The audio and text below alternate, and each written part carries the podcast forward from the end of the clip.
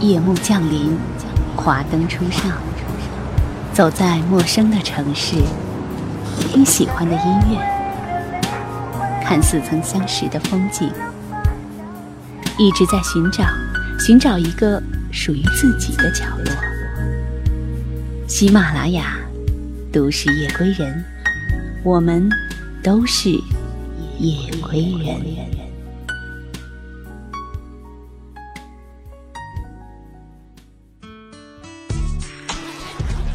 一个大大的背包，一台心爱的相机，一颗想走就走的心。旅行从来不是说说而已。Voice Club 旅行专栏，闭上眼睛，跟我走吧。欢迎收听今天的都市夜归人，这里是行走的背包，我是 Voice Club 电台的主播揭阳。本节目由喜马拉雅网和 Voice Club 电台联合出品。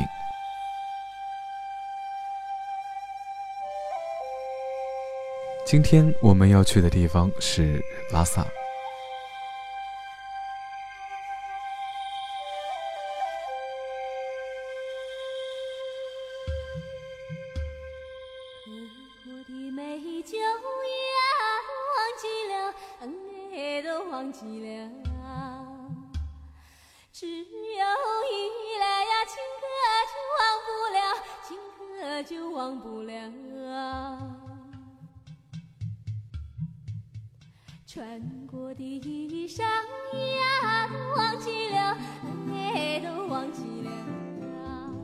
绿色褪尽，天气冷清，游人散尽的时候，就是拉萨的冬天了。这个时候，拉萨才现出它原本的样子来，一切都是那么的慵懒、萧条、冷清。除非在周末的时候，你去了酒吧、朗玛火锅城一类的地方，忽然见到那么多的人，就好像一下子从地底下冒出来似的。你再也感觉不到从五月到十月那段天气正好温暖的日子中拉萨的喧嚣了。那些身穿冲锋衣、脚踩登山靴的人，现在都到哪儿去了？恐怕又回归到他们所热爱而又厌恶的红尘万丈中间去了吧。他们的离去，把当时绚丽夸张的街道景象又投回到了过去，投回到了全是生活者的平常状态。这冬日里的天空，或许因为下面的人群的稀少与专一，也忽然的显现出从来没有的高远宁静来，好像故意的要让低处的人群稍稍的平静一下，思考一下，究竟他们该怎么样的生活。即使是冬天白天的时候，天气依然非常的好，太阳红红的，照在身上特别的温暖。这个时候。趁着下午的时光，还是愿意去刚吉喝茶，依旧坐在露天的阳台上，人也仍旧满满的，但是都已经与夏日里的人群的身份大相径庭了。此时的这里，大多都是当地的藏族人，或者是从遥远的牧区赶来做生意、跑买卖，还有朝圣的人。女友要是偶尔不说话，翻看一些杂志的时候。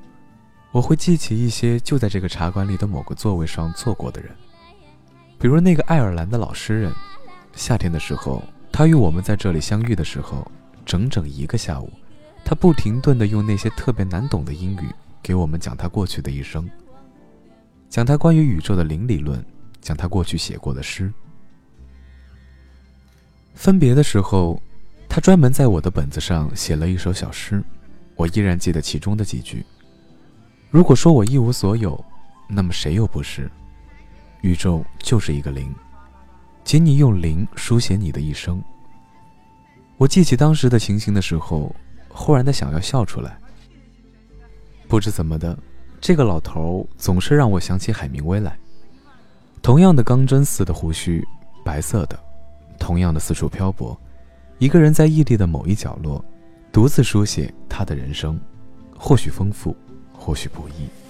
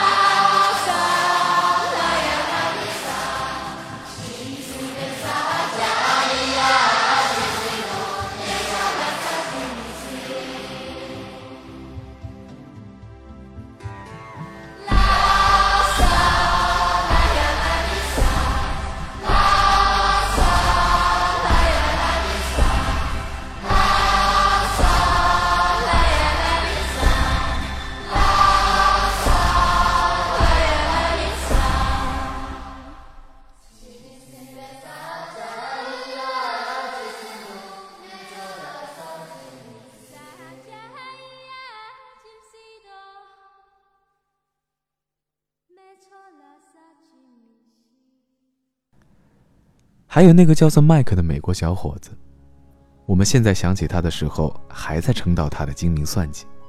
也不愧他是学财会的，经济上的账一点儿也不马虎。在拉萨待了还不到十天，对于拉萨大大小小的餐厅价钱的高低、服务的优差，提起来如数家珍。就为了一个推板车卖果脯的新疆人，给他卖同样的斤数而多收了一块钱，他不仅和人家闹得险些打起来，还在几天后遇到我们的时候，对着一杯苦茶唠叨了整整一个小时。真是有见微知著的感觉。最后，我倒忍不住建议他，不若去做个杂文写手罢了，何必做什么枯燥的经济学呢？冤枉了他如此绵长细微的思辨才华。前天晚上突然下雪了，夜里觉得十分的不舒服，盖了两床被子还是觉得冷。结果第二天早上睁眼的时候，就感觉屋里白亮白亮的，往外一瞅。果然是白茫茫的一片，远处的山被雪彻彻底底的包裹起来，而且那山又与我的房间近在咫尺，煞是好看。赶快的起床，洗了脸就拿起相机往外跑，生怕再耽误一会儿，要不是那白生生的雪被太阳给融化了，就是被来往的路人给糟蹋了。结果还是晚了，到处是早起的人，有打雪架的小孩。也有如我般赶着照相的人，好不容易才找到了一处好的景致，雪还是原封不动的，赶紧照了几张照片，算是没有辜负这一场大雪。中午下班后还是不甘心，又牵着女友的手要去拉萨河边上再去照些山与河的景致。到了那儿，正当太阳最剧烈的时候，阳光洒在河面上，发出粼粼的闪光，我们干脆走下岸去。就在河的边上，像两个小孩似的，尽情的胡闹了一回。白天确实很温暖，天天是晴朗的天空，可是早晚的时候终究冷得很。这时候晚上也不愿出去，像以往一样在街道上走走。女友老在抱怨，自从她跟了我，就禁不住的吃的越来越多，身材也一天天的胖了起来。其实对于女人，美丽永远是最重要的。身体的健康倒是其次了，不过总是找到了不多穿点衣服的理由。到了这么冷的天气里，还没有穿上毛线裤，上身也是单单的一件连风也阻挡不住的线衣。这样更加不忍心的在晚上的时候拉她出去了。早早的吃了饭，就在家里待着。两个人的时候，他就盖了厚厚的被子，在沙发上看电视，或者吵闹着要我帮他掏耳朵。一个人的时候，早早的就上了床，打开台灯，捧起一本适合在这冬日的夜里看的书来，直到思想飘忽到不知什么地方去了，直到睡意袭来。中午的时候是我最惬意、最喜欢的时候，这时候家里密封的阳台里面，在火热的太阳的照射下，温度居然达到了三十度以上，拿个小凳子坐在里面，居然热得连毛衣都穿不住。趴在女友的怀里，他从头上拔下一根长长的头发，绞起来，轻轻地伸进我的耳朵，轻轻地挠，以报答我昨夜的相应的恩情。我把眼睛闭上，恍惚间，似乎直达了天堂。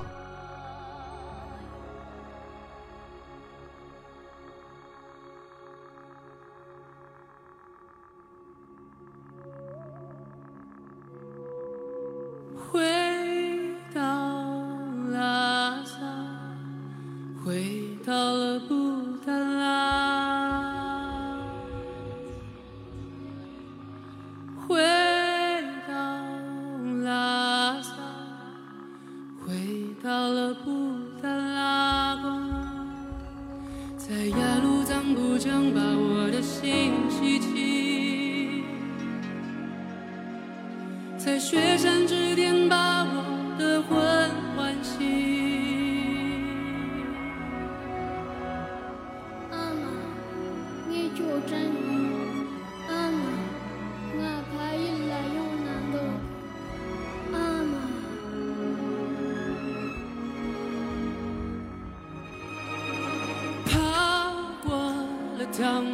大山，遇见了雪莲花，牵着我的手，我们回到了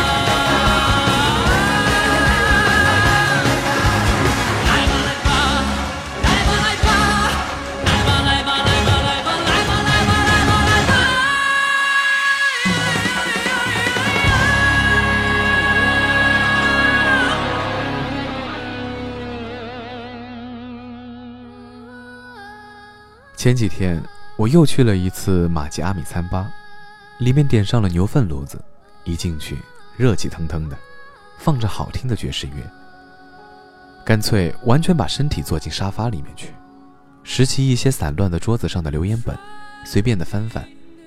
从时间上看，最近的也就是在十天半个月前离开拉萨的。当然，这个时候仍然不断的有零落的游客走进来，吃饭、喝茶、发呆，是不是这显得冷落的气氛，也让他们产生了一点点的倦意呢？八角街的人群还是一样的多，稀少的游人夹杂在密集的当地人中，顿时失去了他们为多数时候的傲慢。夏天的时候，是当地人对于他们投去不解的目光，现在终于是他们用纳闷的眼光观察当地人了。摊贩们卖的东西也换成了冬季用品，羊皮做的藏式的棉衣看起来就已经异常的温暖了。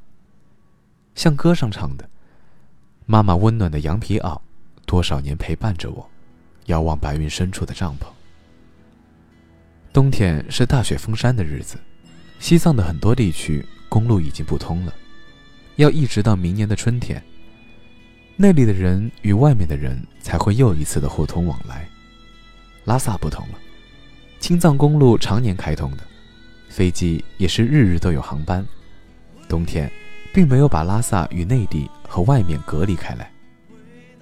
反倒有时候我想，要是真的冬天能够与外界偶尔断开联系一段日子的话，也许会有特殊的感觉或者故事发生。至少来年的春天会变成真正盛大的节日吧。拉萨的冬天是宁静的，是适合于做身体上与心灵上的冬眠似的休息的。你会感觉到随着冬一天天的加深，心情会变得越来越沉静，时间以至于要停下来似的。